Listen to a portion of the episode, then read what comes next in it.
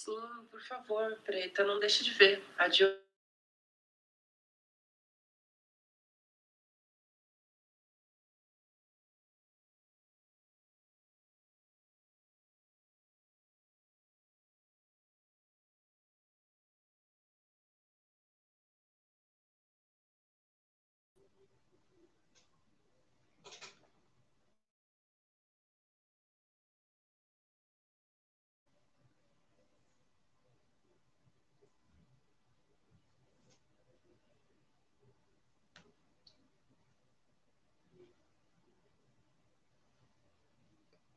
Ayer vimos un espectáculo en el Congreso. Probablemente muchos y muchas de ustedes estuvieron siguiendo las discusiones sobre el proyecto de reforma constitucional que permitía el retiro del 10% de los fondos de las AFP en caso de, en casos de, estado de catástrofe, en caso de estado de emergencia.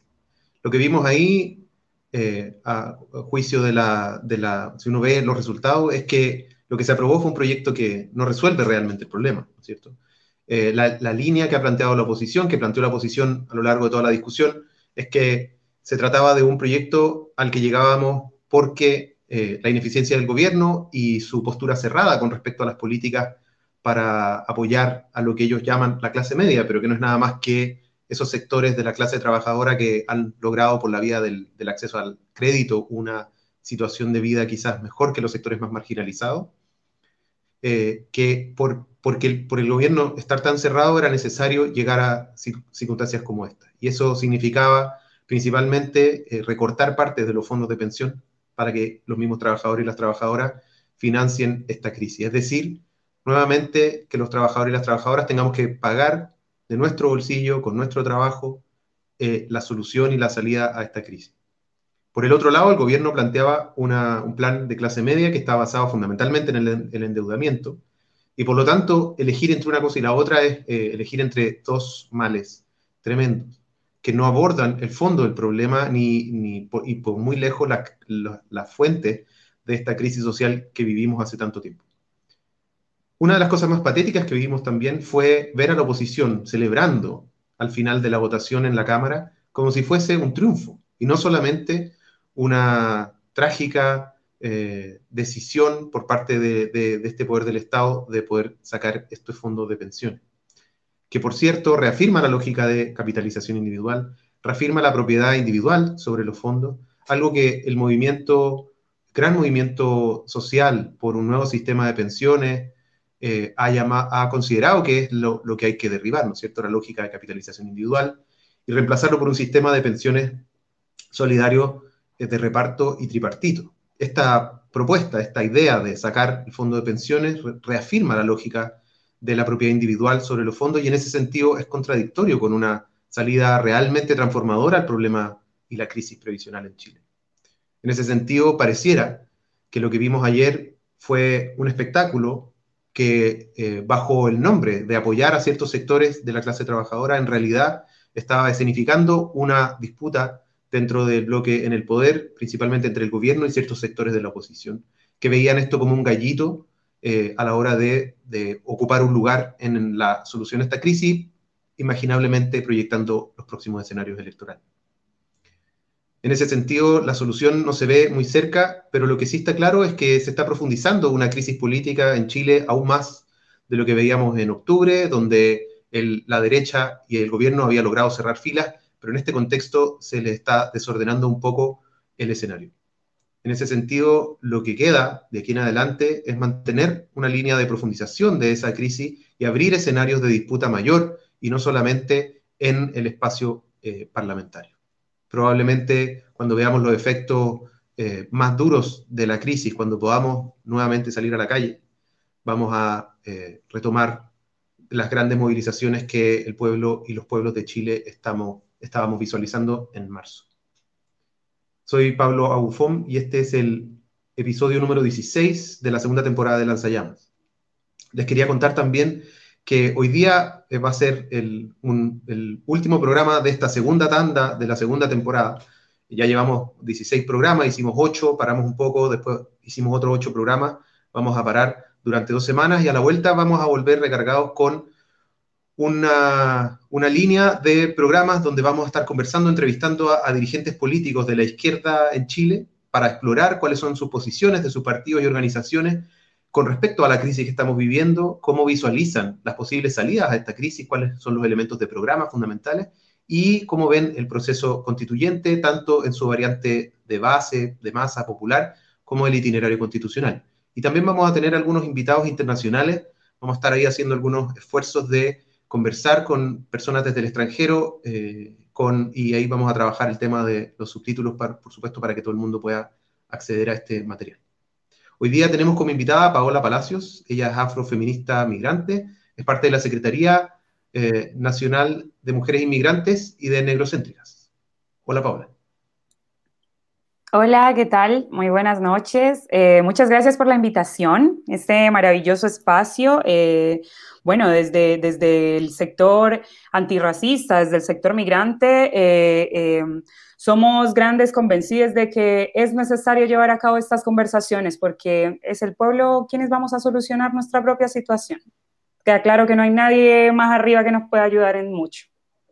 Tal cual somos un pueblo sin fronteras. Es un, es un, gusto también tenerte, Paola, acá. Nos hemos encontrado también, nos hemos visto en la asamblea, eh, nos hemos encontrado en otro espacio, así que eh, siempre es un gusto conversar contigo, Paola.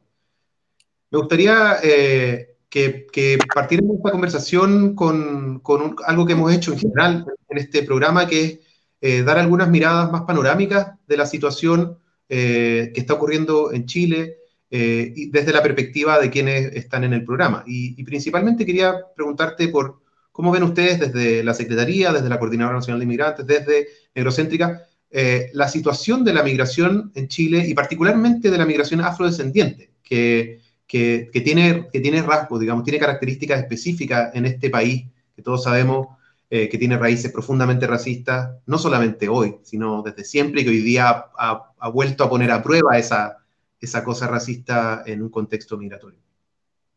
Claro que sí, bueno, eh, la lectura que tenemos desde las organizaciones migrantes, desde eh, nuestros espacios también eh, de, dignificación de nuestras vidas y experiencias aquí en Chile, es que efectivamente hay como una dualidad, ¿no? Está como este Chile, que es el que es vendido hacia afuera, como este paraíso neoliberal, donde eh, el salario mínimo es alto.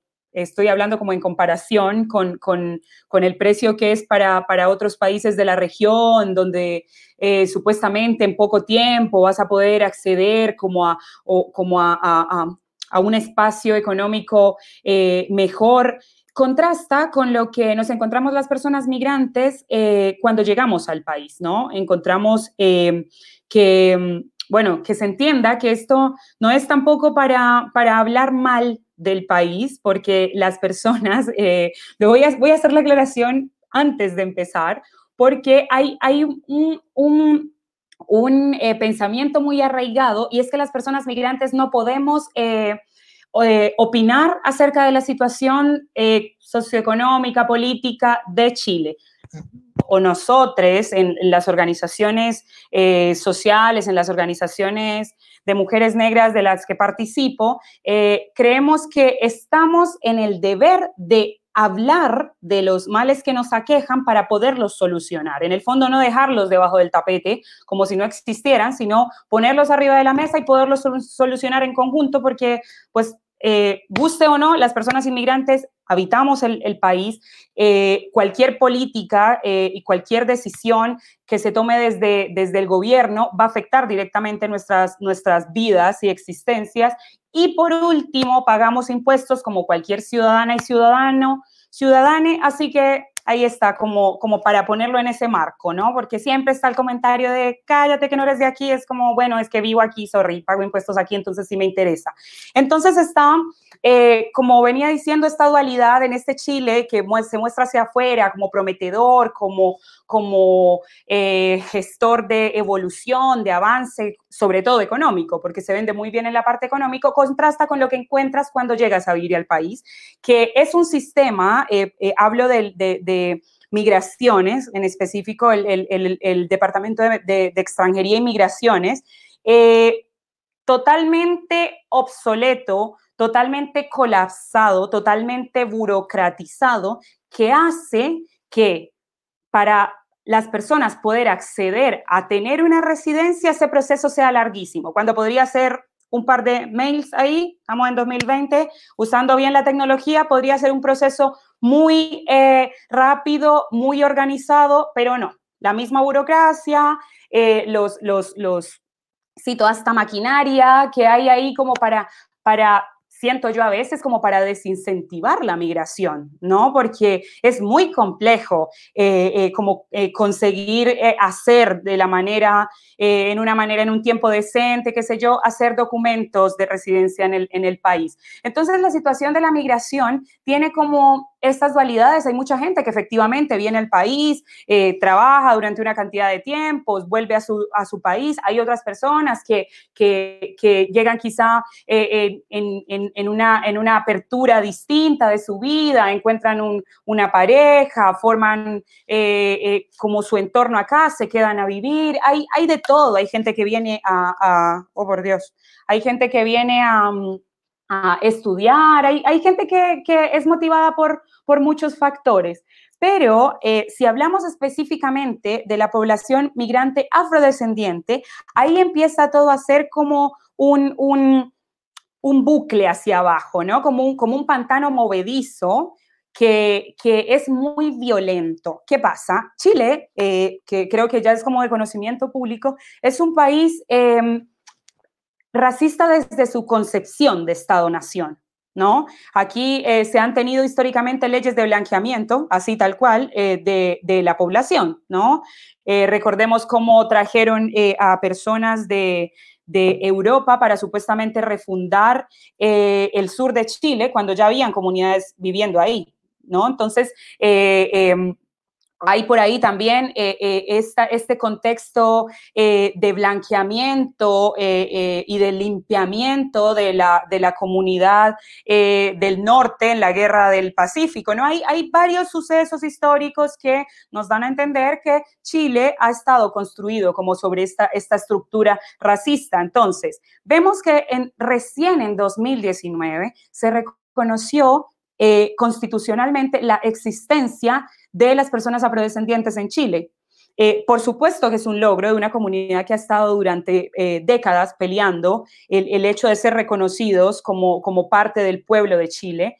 Eh, también nos da una, una pincelada de, a ver, en pleno, estamos en el siglo XXI, yo creo que ya superamos la conversación de que el Abyayala está compuesta por los descendientes de africanos por eh, la indigenidad que estaba presente en el territorio antes y bueno, toda la mezcla y el mestizaje que se dio a partir del proceso de, colonización-extracción, ¿no? Entonces, eh, ¿por qué en un país latinoamericano, teniendo en cuenta las raíces, las raíces negras que están presentes en toda Latinoamericana, recién en 2019 se viene, viene a reconocer que hay una población específica afrodescendiente? Eso dice mucho.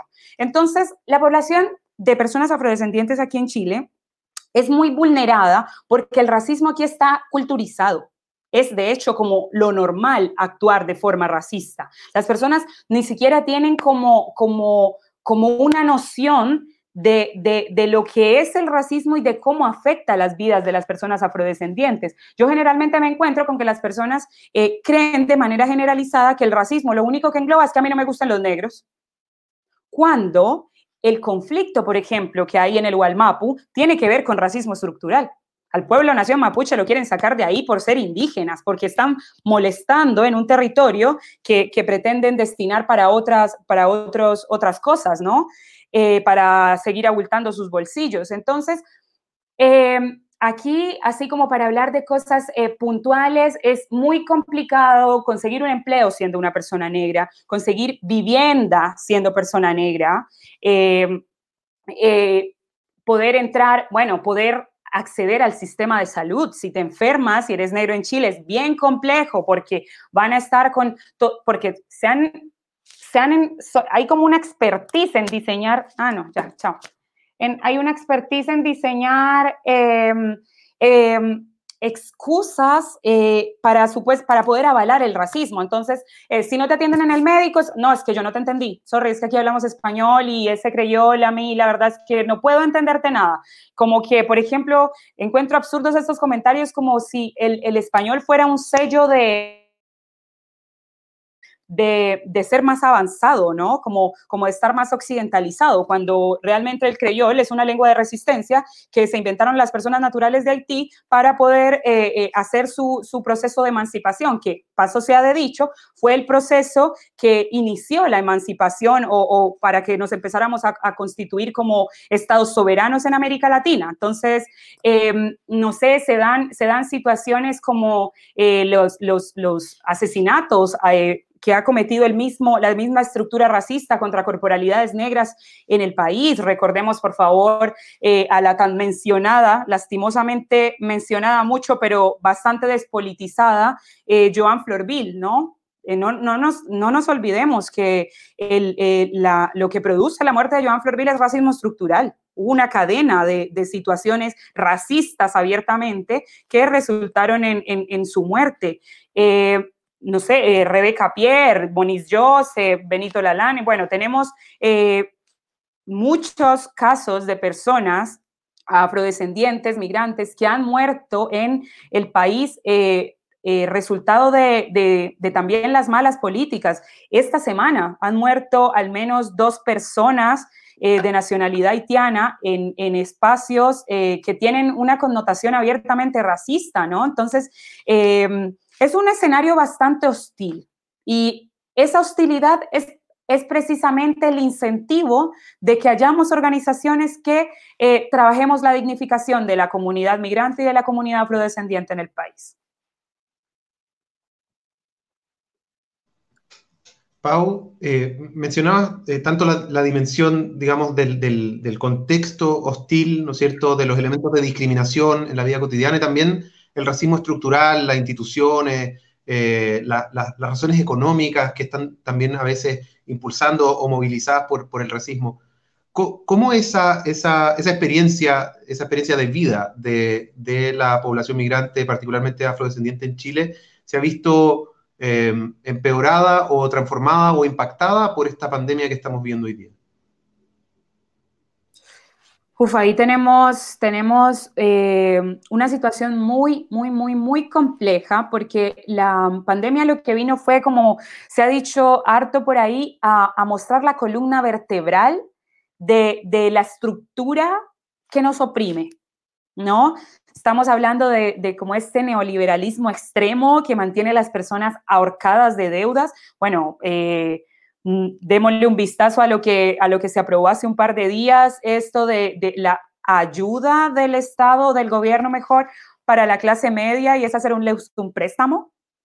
Eh, entonces, em, con la pandemia, eh, lo que hizo fue empeorar situaciones que ya eran críticas en la, en la población migrante. Eh, desde la Secretaría de Mujeres Inmigrantes, por ejemplo, estamos, nos armamos ahí con las compañeras y bueno, no solo, no solo nuestra organización, sino también todas las otras organizaciones que están alrededor formando como parte de este entretejido eh, de solidaridad, porque muchas familias inmigrantes, eh, tengo que decirlo, eh, principalmente encabezadas por mujeres, son trabajadoras informales, trabajadoras y trabajadores informales.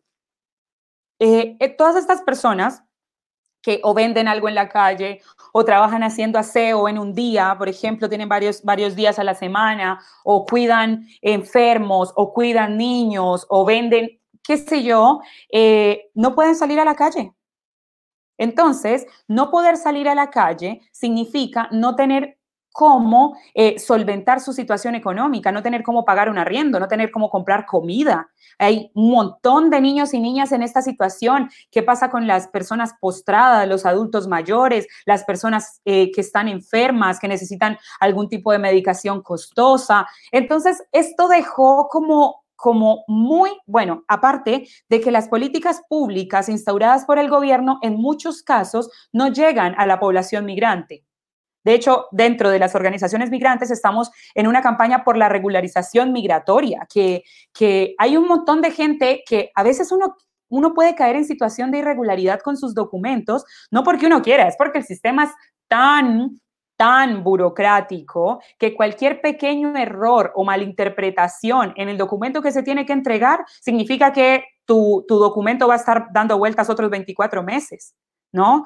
Eh, entonces, eh, y el, gobierno es consciente de eso, porque hizo una ampliación de, de los documentos que se habían vencido el año pasado. Si hicieron esa ampliación es porque entienden de que va a tener o no tener un documento. Entonces, ¿qué pasa con las personas que no han podido acceder a un documento en el país? No te pueden atender y estamos en una crisis de salud, en una crisis sanitaria. Entonces, si una persona migrante se enferma de COVID o de cualquier otra cosa, no va a poder ir al hospital porque no lo van a poder atender. Aparte de que no solamente porque no tenga los documentos, no lo van a poder atender porque el sistema está totalmente colapsado. Pero siempre hay gente que está más vulnerada y más precarizada previamente. Entonces, en una situación extrema como esta, obviamente van a quedar muy, muy por debajo del resto de la población. Y eso es lo que nos está pasando con la gente inmigrante.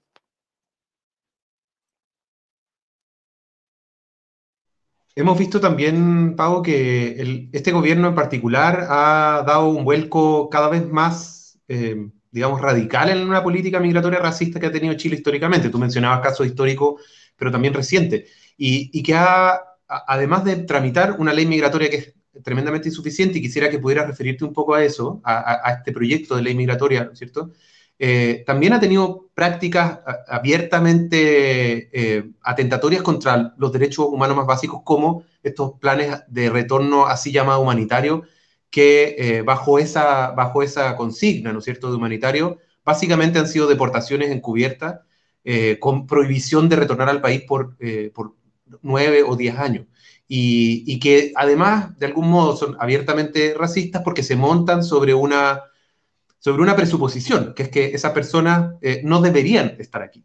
Eh, ¿no es cierto? Y que de algún modo eh, es como la lógica que tiene el gobierno, que es creer que la migración es transitoria, que la gente vendría aquí, que la población migrante vendría como a buscar algo, ¿no es cierto?, para llevarse e irse, cuando toda la experiencia, no solo en Chile, sino en otros países, indica que la migración, sobre todo la migración económica en América Latina y en el mundo, es mucho más permanente de lo que, de lo que el gobierno parece creer.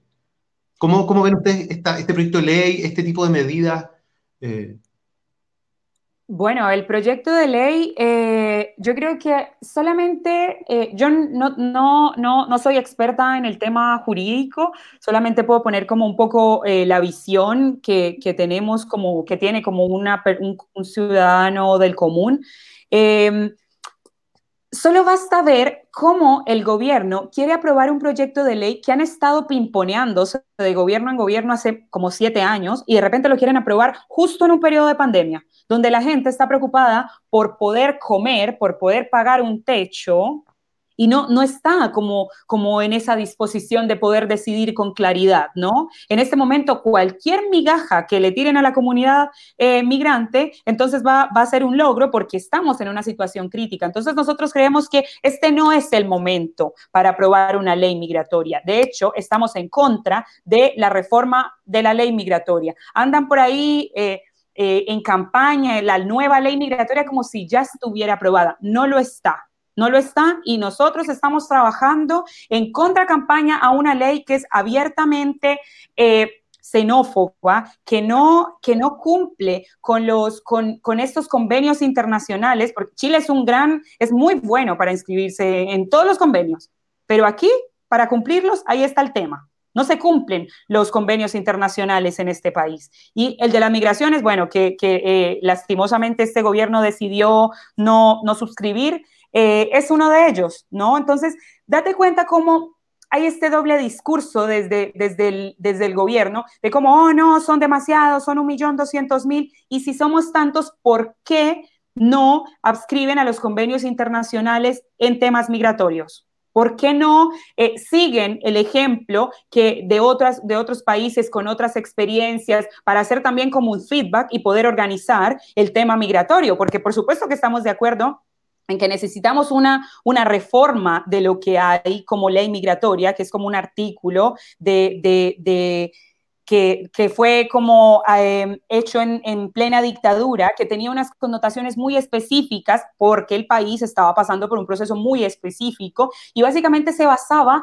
en la migración como enemigo o como espía, ¿no? Entonces, eh, cuarenta y tantos años después no podemos seguir teniendo eh, la misma ley y por supuesto que necesitamos una reforma, pero no una reforma eh, bajo, bajo engaños, una reforma hecha en un, en un espacio de tiempo totalmente contraindicado eh, y no una reforma que no que no tenga un enfoque de derechos humanos, sino de qué estamos hablando. Como decía Pablo anteriormente, ahí hay un tema de, de, discurso comunicacional que maneja el gobierno muy bien, porque como mencionaba anteriormente, cuando se nos quiere, cuando se necesita armar polémica, se habla de la cantidad que somos.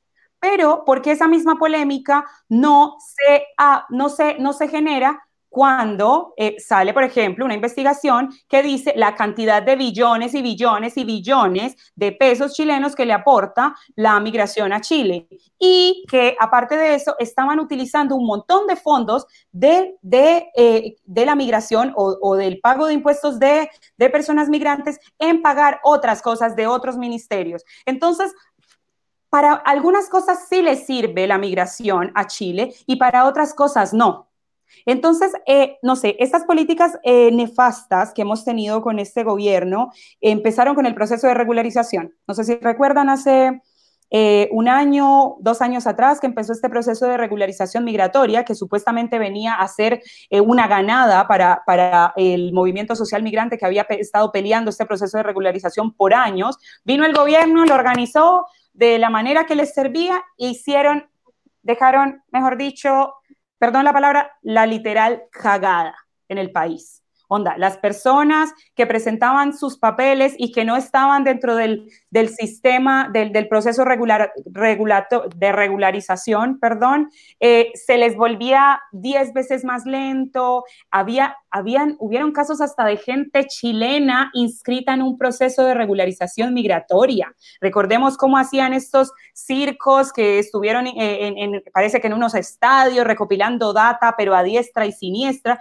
y después eso resultó en una recopilación de datos y una persecución para las personas que estaban irregulares. Ahí empezaron un montón de deportaciones masivas. En ese momento tuvimos el, el problema que, bueno, estuvimos haciendo ruedas de prensa, declaraciones, manifestaciones, cuando se pretendía expulsar del país a mujeres madres de hijos e hijas chilenos. Entonces querían expulsar a chilenos nacidos en el, en el territorio con tal de deshacerse de la mamá que estaba irregular.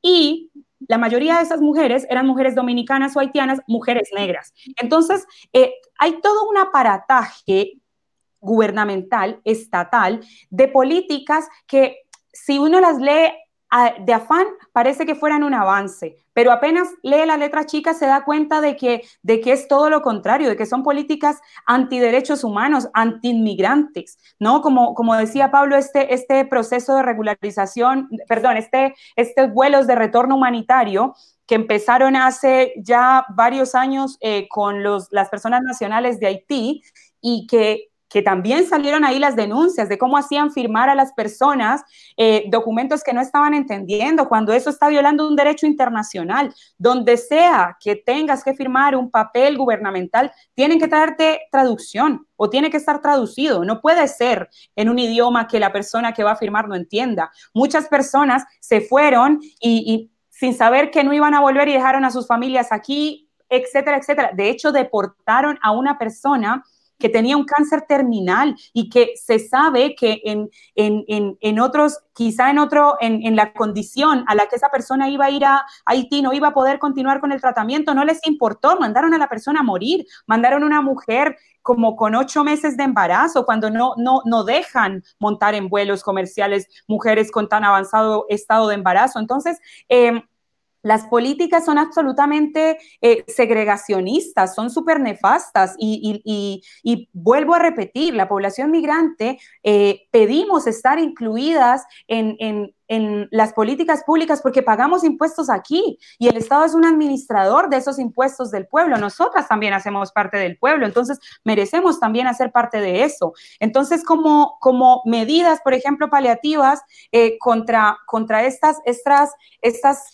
eh, estructuras tan complejas que tiene el Estado, hemos estado diseñando espacios, por ejemplo, como el que tiene la Secretaría de Mujeres Inmigrantes, aún abierto, que es una campaña de recolección de, donaciones para convertirlas en canastas y entregarlas a las familias migrantes.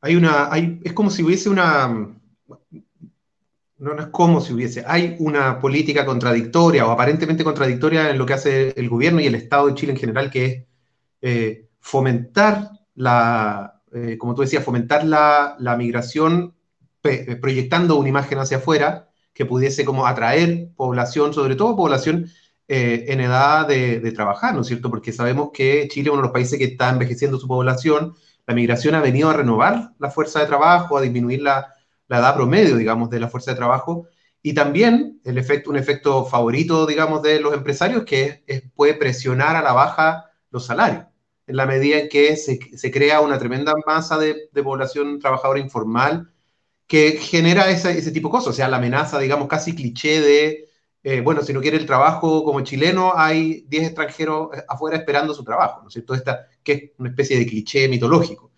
Em, entonces, al mismo tiempo hay como una, política de integración, pero fuertemente subordinada, que genera toda esta, esta, política anti, antiderecho.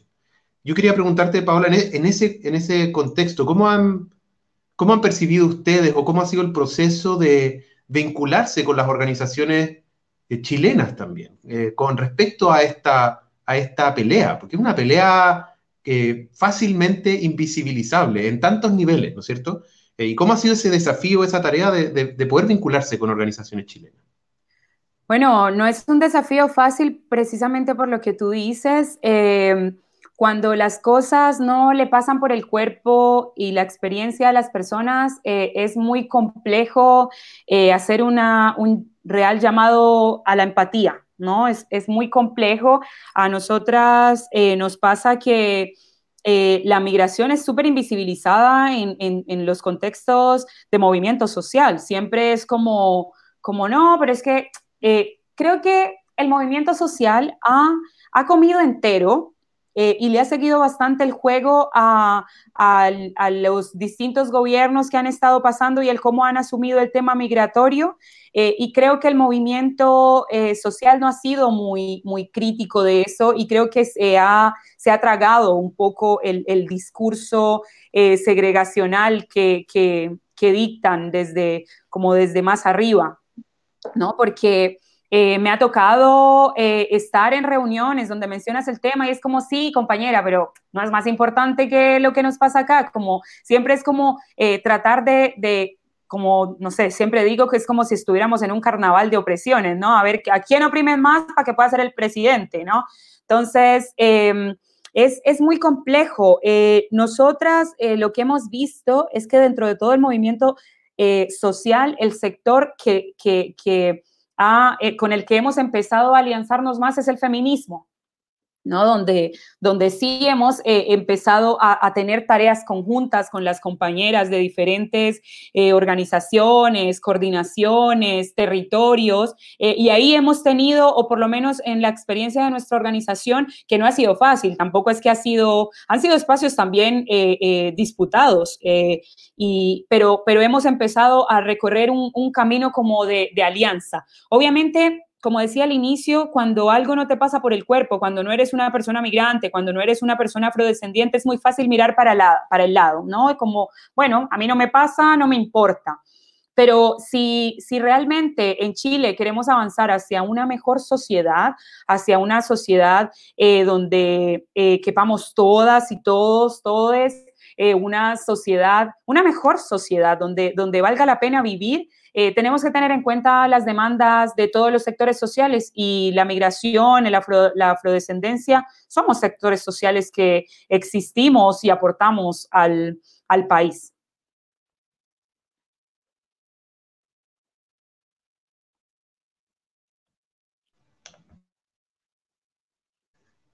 Ahí sí. Eh, justamente sobre eso me quitaste la pregunta de la boca, Pau, a propósito de, los vínculos entre, entre mm, las organizaciones migrantes y el feminismo, que, es algo que en, en hemos tratado de, en cada uno de los programas ir, ir abordando este, este, esta experiencia de desarrollo del feminismo desde los distintos focos, ¿no es cierto? Y, y particularmente el feminismo ha tenido la capacidad de articular o de articularse con, como tú decías, con, con, diversos sectores, porque ha tenido una, por la experiencia misma de vida de las mujeres, una amplitud de, de, preocupaciones, de luchas y de frentes de pelea. Entonces quería preguntarte, tratar de profundizar un poco más, ¿qué es lo que crees tú o cómo ves tú que, que, que, se da, por qué se da esa, esa, combinación? ¿Qué es lo que hay en el feminismo eh, o en el feminismo con el que se vinculan las organizaciones migrantes que hace posible esa conexión? Y por otro lado, ¿qué es lo que hace que las organizaciones migrantes en las que eh, tú participas o las que se han desarrollado en Chile tengan también esa apertura? Porque es imaginable que, no la tengan. Seguro que hay organizaciones migrantes que tampoco ven al feminismo como una, como una prioridad o lo ven también como algo secundario. Entonces, ¿qué, es lo que crees tú que, que permite esa conexión? Eh, bueno, yo creo que, bueno, quiero mencionar primero que el feminismo eh, engloba muchas cosas. ¿No? Entonces tampoco eh, voy a decir que tenemos una alianza ganada con todo el feminismo. Tenemos una alianza con las compañeras feministas, decoloniales, anticapitalistas, anticarcelarias, antirracistas, compañeras también que están un poco en la misma línea en el que estamos las mujeres migrantes y afrodescendientes, ¿no? Eh, porque también hay un, hay un feminismo en el país muy, muy blanco, muy académico, muy en el aire, que, que, las, las, que muy filosófico también. Entonces, eh, quiero hacer como esa, esa también esa, esa diferenciación. No es que estemos tampoco en un matrimonio ahí eh, maravilloso, sino que tenemos alianzas con compañeras de organizaciones bien específicas con las que construimos cosas en conjunto.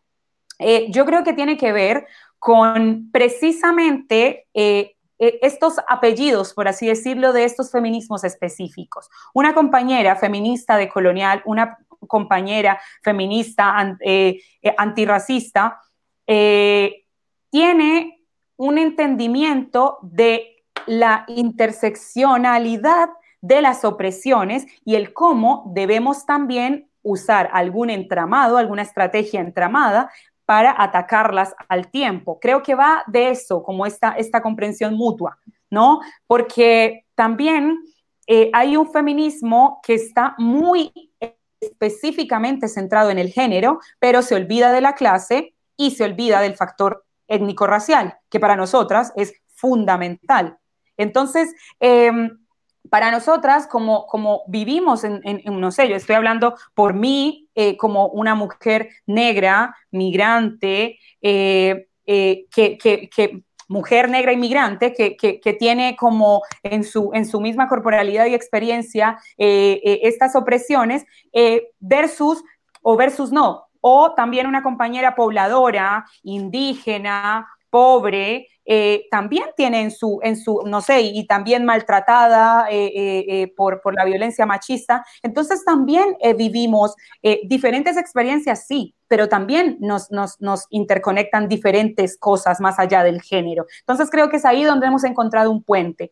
Por el otro lado, por supuesto que hay organizaciones sociales que no que no consideran el feminismo como una, como una, eh, como una lucha fundamental. Y precisamente para eso estamos las compañeras feministas dentro del movimiento migrante, haciendo también la pega de hacer caer en cuenta a nuestros compañeros, sobre todo eh, nuestros compañeros que no tiene que ver con edad, tiene que ver más bien como de dónde, de qué sector eh, eh, es que sacan determinados compañeros o compañeras eh, su lucha, ¿no? Entonces tenemos, por ejemplo, una izquierda latinoamericana setentera con unos rasgos muy específicos y que muchos compañeros y compañeras siguen esa línea y que no aceptan los cambios, ¿no? Que no aceptan que haya un movimiento en, en, avanzada LGTBIQ más, que no acepta que las mujeres estemos al frente de la discusión, que no acepta que, que la discusión de género sea transversal o que no acepta pero eh,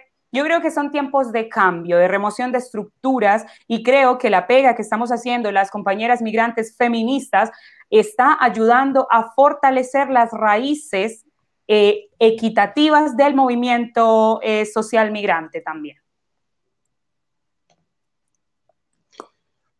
Pau, una de las cosas que, hemos estado también revisando y conversamos el día, el día martes con, con, la Pancha Fernández, desde la perspectiva del movimiento socioambiental, fue la cuestión del, del proceso constituyente, ¿cierto? Es algo que se abrió el, digamos, como muchos creemos, se abrió el 18 de octubre un proceso constituyente y destituyente y constituyente levantado desde la misma base del pueblo, pero también eso se tradujo institucionalmente en un itinerario constitucional que tiene ahí el plebiscito y la convención constitucional como horizonte. Por lo tanto, hay dos procesos en curso al mismo tiempo. Eh, y se ha dado una discusión sobre la forma de ese proceso, sobre todo de la Convención Constitucional, en términos de la inclusión, de quienes participan, de quienes tienen derecho a participar o no. Y ahí eh, el, movimiento, las organizaciones migrantes también han, entrado en el debate desde la perspectiva feminista, pero también desde la perspectiva de, la, apertura hacia, hacia las participaciones, digamos, que, exceden al, ciudadano chileno. Eh, tal como lo concibe el Estado, ¿no es cierto?, de manera súper restringida. ¿Cómo ven ustedes ese proceso? ¿Qué creen que se, que se abre algo? ¿Hay, ¿Hay, una oportunidad para poder participar? Eh, ¿cómo, está el debate dentro de las organizaciones migrantes sobre la participación y, cómo, lo ven ustedes? Bueno, eh, eh, ahí la Coordinadora Nacional de Inmigrantes, cuando recién empezó este proceso, que cuando supimos en el verano que se iba a poder votar en, en abril, eh, que lastimosamente no se dio por todo este tema de la pandemia. Em, hubo un tema en el, en el, en el CERVEL donde estaban como los requisitos de votación, donde se hablaba de, em, parece que era de ciudadano, y que la palabra eh, no, o sea, que la palabra ciudadano eh, no englobaba a las personas inmigrantes. ¿No? Como que se refería específicamente a alguien nacido en Chile. Entonces, eh, se dio ahí eh, una, pelea que llevó a cabo la Coordinadora Nacional de Inmigrantes y se logró que, fuera, que se ampliara como, como ese espectro para que las personas migrantes que, tienen los requisitos, porque tampoco es, hay un, hay un, hay un tema ahí. Em, bien, bien especial en torno a cómo manejan eh, los hilos desde usando la plataforma de los medios masivos de desinformación, ¿no? Eh, que eh, como que le decían a la gente que no estuvieran a favor de que los migrantes votaran porque nosotros les íbamos a dejar acá, mejor dicho, instalado el castrochavismo. Pero eh, la realidad es que las personas que estaban, que en ese momento quedaron autorizadas para votar, eran como 3.500 personas, que son personas con, una, con unas características súper específicas. Tienes que tener eh, como residencia definitiva de más de como de cinco años, tienes que, como, hay todos unos requisitos que no permiten que todo, todo el espectro de la población migrante vote. Solamente va a votar las personas migrantes que efectivamente, a través de unos requisitos, se, puede, se cerciora eh, la institución de que ya tienen como, están radicados en Chile, ¿no? Eso por un lado. Eh, por otro lado, nosotros como, como movimientos igual eh, estamos convencidos de que es necesario participar en esta conversación eh, porque en, una, en una inminente nueva constitución tiene que quedar establecidos los acuerdos migratorios.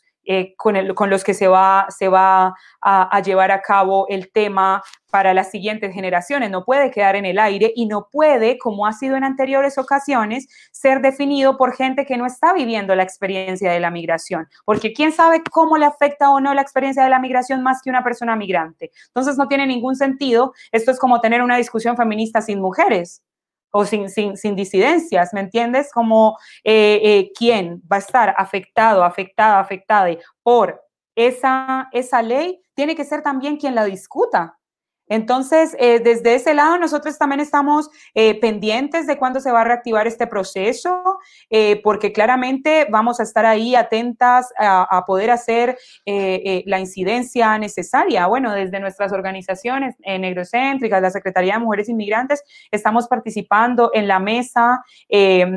organizada por la presidencia del, Senado en torno al género y la pandemia. Entonces, em, Estamos ahí tratando, tratando de también hacer incidencia eh, desde aspectos más institucionales, que a veces también no, no son fáciles, son, son muy complejos, muy rigurosos, muy protocolares, etcétera, pero nosotras creemos que es necesario incidir desde las bases, pero también en la estructura, para poder tratar de, lograr eh, eh, como ganadas para, para nuestra comunidad a futuro.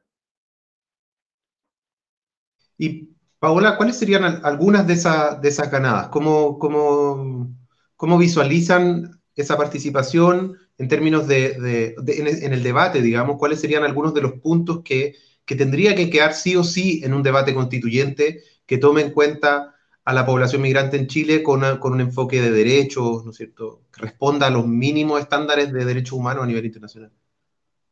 Bueno, primero que todo, que la ley, la ley, que cuando sea modificada la ley de migraciones tenga enfoque de derechos humanos y que considere, por ejemplo, el tema del refugio como algo fundamental. Las personas refugiadas aquí en Chile la tienen muy compleja. Hay gente que pasa años haciendo, haciendo documentos, haciendo lo que le piden para que al final de cuatro o cinco años le digan, ah, no, eh, su solicitud es rechazada. Y la persona queda como al inicio, como casi como si fuera turista en el país, ¿me entiendes? Entonces, eh, hay muchas cosas de, base que, que, hay que organizar, pero... Eh, la ley, que debería englobar todo, todas las temáticas, debería ser enfocada en derechos humanos y género también específicamente.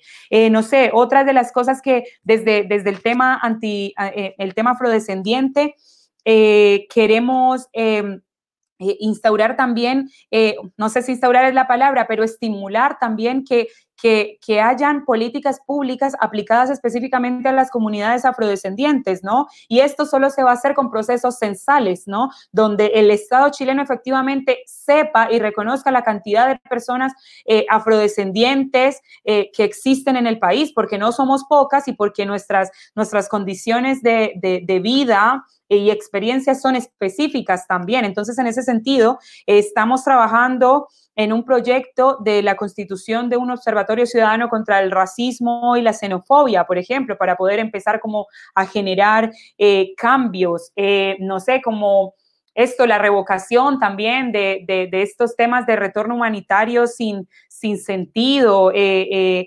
procesos de regularización con enfoque en derechos humanos. Bueno, ahí tenemos una, una cantidad de de, temáticas, pero creo que esas, creo que en la ley, con el proceso de regularización, teniendo en cuenta el proceso de regularización, teniendo en cuenta la situación específica de las personas afrodescendientes y eh, teniendo el tema en cuenta del refugio, eh, estaríamos hablando ya de una buena estructura para, partir, pero todo eso tiene que quedar eh, en la ley bien estipulado.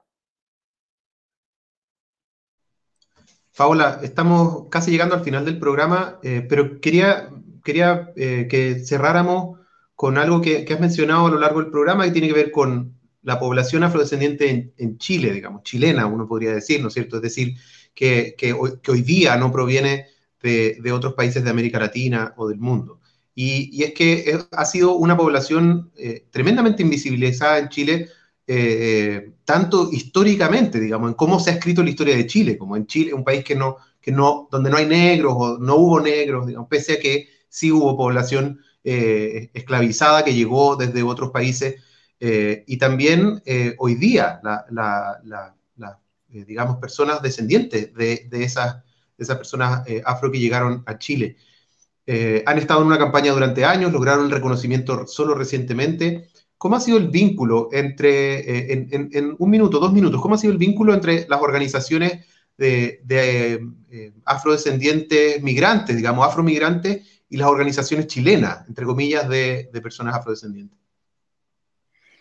Bueno, eh, así como para partir, yo tengo como una detestación por la palabra afromigrantes, eh, porque me parece que eh, ensalza el nacionalismo. Entonces es como afrochilenos, afromigrantes. Yo me considero una persona afrodescendiente, eh, soy colombiana, eh, entonces como que eh, creo que tengo suficientes etiquetas en, en, Chile como para sumarme una más. Lo digo porque este término empieza a aparecer desde organizaciones afrochilenas. Entonces, el, el nexo no, no, ha estado fácil porque yo creo que se debe a diferentes factores. Uno, se debe a que, a que eh, el pueblo afrochileno ha estado peleando durante mucho tiempo por un tema que pudieron lograr en, 2019 y que están, siguen en conversaciones para poder seguir mejorando esa ley. Y por supuesto que desde cierto lugar pueden ver amenazada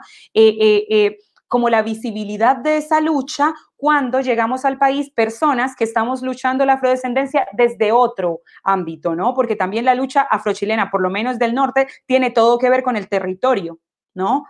Eh, entonces, eh, creo que es, ha sido un poco eh, caer un poco en el juego neoliberal de la competencia de quién te quita el espacio o por qué está ella y no está no estoy yo, ¿no? Creo que ahí tenemos que ser más astutas las personas afrodescendientes y entender que eh, somos una diáspora, o por lo menos así me entiendo yo. Para mí, la diferencia entre una persona negra que nació en Brasil, que nació en Chile, que nació en Perú, que nació en Guatemala, es básicamente donde paró el barco negrero. Para mí no tiene ninguna diferencia, porque donde usted vea los países que sea, estamos igual de vulnerados, de precarizados y de invisibilizados, ¿no? En todos los países nos llaman minoría, ¿no? Entonces, eh, eh, creo, que, creo que ha sido complicado. Hemos tenido espacios eh, como de confluir, pero la verdad no hay como todavía un nexo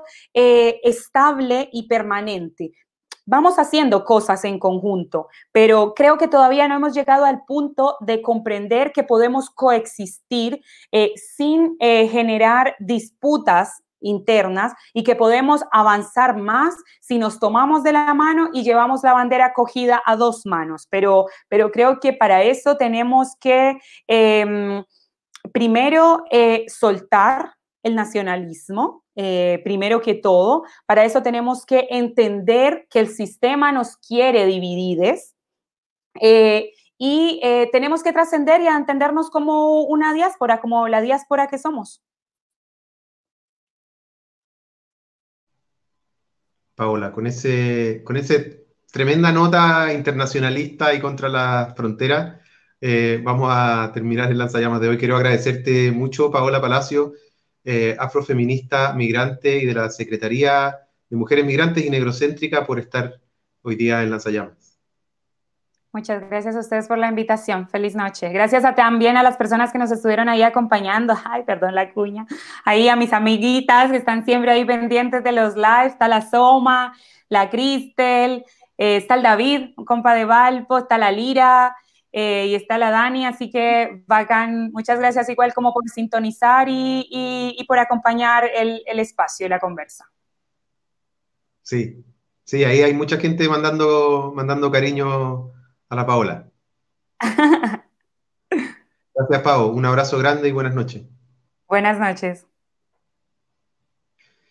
Ese fue el programa número 16 de la segunda eh, temporada de Lanzallamas y teníamos una, una invitada experta en lanzar llamas, como dicen por ahí en los comentarios. Eh, le agradecemos a, Paola Palacios por estar en este programa. Como les comentaba al comienzo, eh, vamos, a estar, vamos a hacer una pausa de dos semanas de Lanzallamas para preparar los próximos programas que se vienen. Como recordatorio vamos a tener eh, a una, una línea de programas donde vamos a discutir con voceros y voceras, dirigentes y dirigentes de la izquierda en Chile, de diversas organizaciones y partidos, donde vamos a estar eh, conversando sobre la situación actual en Chile, los escenarios que se vienen, cómo enfrentamos la crisis y particularmente cómo se vienen y cómo están percibiendo el proceso constituyente, tanto, como decíamos, tanto el proceso desde abajo, que se abrió en octubre, como el itinerario constitucional que ha planteado el gobierno. También vamos a tener algunos invitados internacionales, les puedo ya revelar que vamos a estar conversando con Mike Davis, un historiador estadounidense, particularmente sobre uno de sus libros que, publicó hace ya 15 años sobre las pandemias en el mundo, particularmente sobre la amenaza de las gripes aviares y de otras enfermedades que se transmiten desde eh, animales a humanos, desde una perspectiva anticapitalista, desde una perspectiva internacionalista, que nos permite visualizar que esta amenaza que vemos hoy día de las pandemias, creada por el avance de la agroindustria y de otras dinámicas capitalistas en el mundo, estaba anunciada desde antes. Y también vamos a conversar con Robert Brenner, historiador eh, de la economía capitalista, y vamos a estar conversando sobre el momento actual de la economía mundial y cuáles son las proyecciones en esta larga eh, depresión que ha experimentado la economía mundial desde los años 70, pero definitivamente sin recuperarse desde la crisis del 2008. Eh, esos van a ser algunos de nuestros invitados.